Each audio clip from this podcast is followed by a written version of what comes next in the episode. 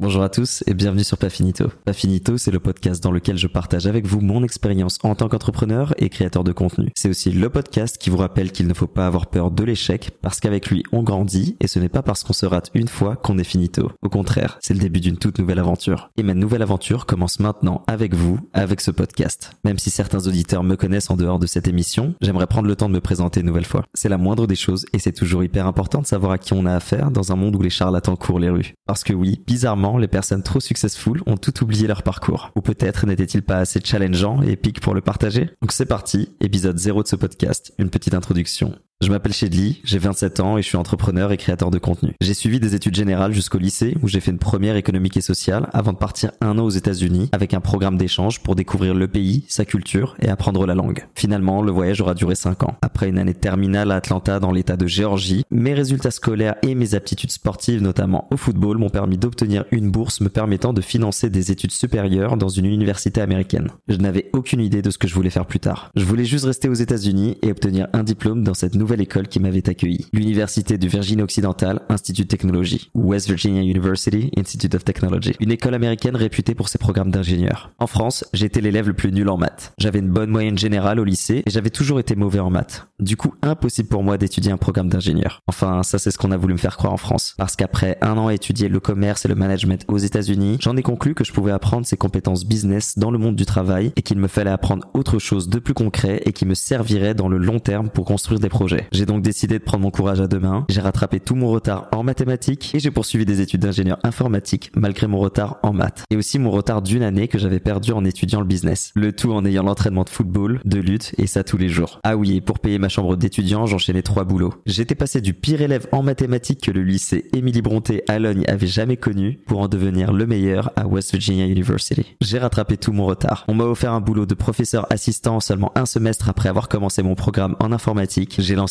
plusieurs projets et participé à des aventures folles comme le développement d'un jeu vidéo pour accompagner les enseignants en école primaire, le développement d'un jeu vidéo avec une équipe travaillant en distance en Arabie Saoudite et pour ma dernière année d'études, j'ai même travaillé pour le gouvernement américain. Pour plusieurs raisons que je pourrais évoquer plus tard tout au long de cette aventure podcast, j'ai décidé de revenir en France après ma remise des diplômes pour poursuivre mes études en master. Après un bac plus 4, je pensais pouvoir rejoindre directement un master en M2. Mais malheureusement, un diplôme américain de 4 ans aux États-Unis dans l'une des meilleures écoles d'ingénieurs correspond à un BTS, soit un bac plus 2 en France. Bref, je me suis débrouillé pour intégrer le master en management des systèmes d'information à Grenoble École de Management directement en M2. Il ne me restait donc qu'une année à financer plutôt que deux dans d'autres écoles qui m'auraient plu, mais beaucoup trop cher pour moi à ce moment-là. Cette année, j'aurais dû la faire en alternance dans une grande société qui aurait pu m'aider à financer l'année. Mais malgré les centaines de candidatures travaillées, personnalisées et envoyées, malgré les dizaines d'entretiens, le diplôme d'ingénieur, mon expérience au sein du gouvernement américain, d'une start-up saoudienne, mon expérience en tant que professeur assistant et chercheur informatique, ni même ce master en management en grande école de commerce n'aura suffi à me trouver une alternance. Et j'étais bien le seul de ma promo. Pour moi, c'était le moment. Un signe de Dieu pour me dire que si personne ne voulait de moi, il fallait que je m'en sorte seul. J'ai donc lancé ma première entreprise, Big Game. Big Game que j'ai monté avec mon associé David, c'était un concept de salle de jeux vidéo permettant aux joueurs casus de se retrouver pour s'amuser et aux joueurs compétitifs pour s'entraîner et participer à des compétitions que l'on organisait dans la salle. À mi-chemin entre l'événementiel et le cybercafé, j'avais du mal à me retrouver dans cette aventure. C'est pour ça qu'après quelques mois, et malgré son succès, j'ai décidé d'y mettre fin. Petite parenthèse ou plutôt grosse parenthèse, en parallèle, j'ai essayé de lever des fonds pour créer une grande salle Big Game sur Paris, un espace de 500 mètres carrés financé par un investisseur privé. Mais celui-ci trop gourmand nous aura fait miroiter la gloire pour nous prendre finalement pour des cons avant qu'on décide d'arrêter complètement, sans son suivi,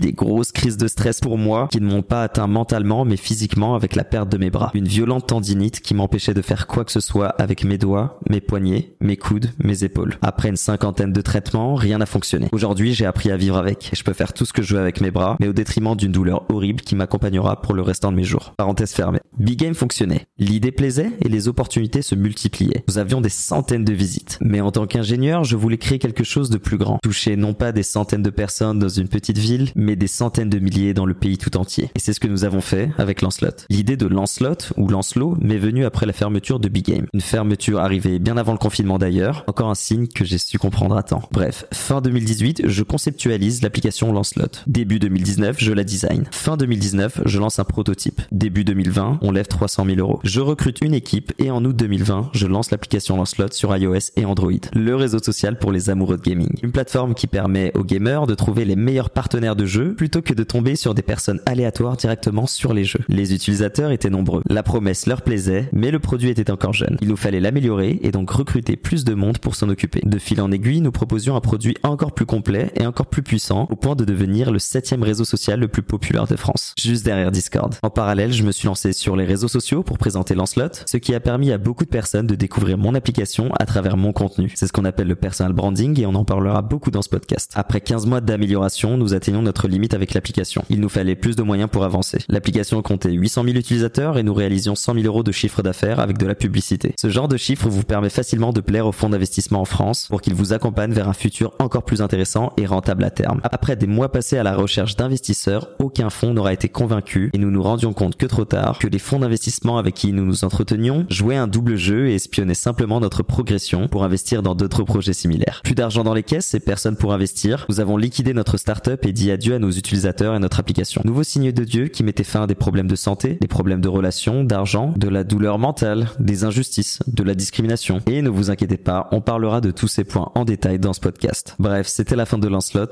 mais le début de Shedley. Aujourd'hui, je vis mieux. Aujourd'hui, je respire. J'ai le temps de prendre soin de moi. J'ai plus de temps à consacrer à mes proches. Je peux aussi enfin me concentrer sur la création de contenu et j'ai même créé ma nouvelle société. Et pour la première fois de ma vie, tout va bien. C'est comme si après avoir perdu une startup valorisée à 10 millions d'euros, la perte de mes bras, rien ne pouvait plus me toucher. Et bien évidemment, ce n'est qu'une illusion. Il y a toujours pire et les épreuves continueront de pointer le bout de leur nez. Mais je suis plus fort maintenant. Je ferai tout pour les affronter comme je l'ai toujours fait. Les malheurs de la vie ne s'en prennent qu'à ceux qui travaillent et ont de l'ambition. Mais surtout à ceux qui se relèvent parce qu'on n'est pas finito. Voilà les amis, c'est la fin de ce premier épisode de podcast. On traitera plus en détail des sujets évoqués dans mon histoire comme les levées de fonds, la création et le développement d'une startup, le recrutement, bref, l'entrepreneuriat en règle générale, mais aussi comment créer son personal branding et comment entre guillemets percer sur les réseaux sociaux. On voit tout ça ensemble lors du épisode. En attendant, merci d'avoir écouté Pas Finito. Vous pouvez vous abonner au podcast sur la plateforme sur laquelle vous l'écoutez et aussi lui donner une petite note de 5 étoiles pour me soutenir et permettre à plus de combattants et combattantes de nous découvrir. Je vous donne rendez-vous dimanche prochain à 10h pour le prochain épisode.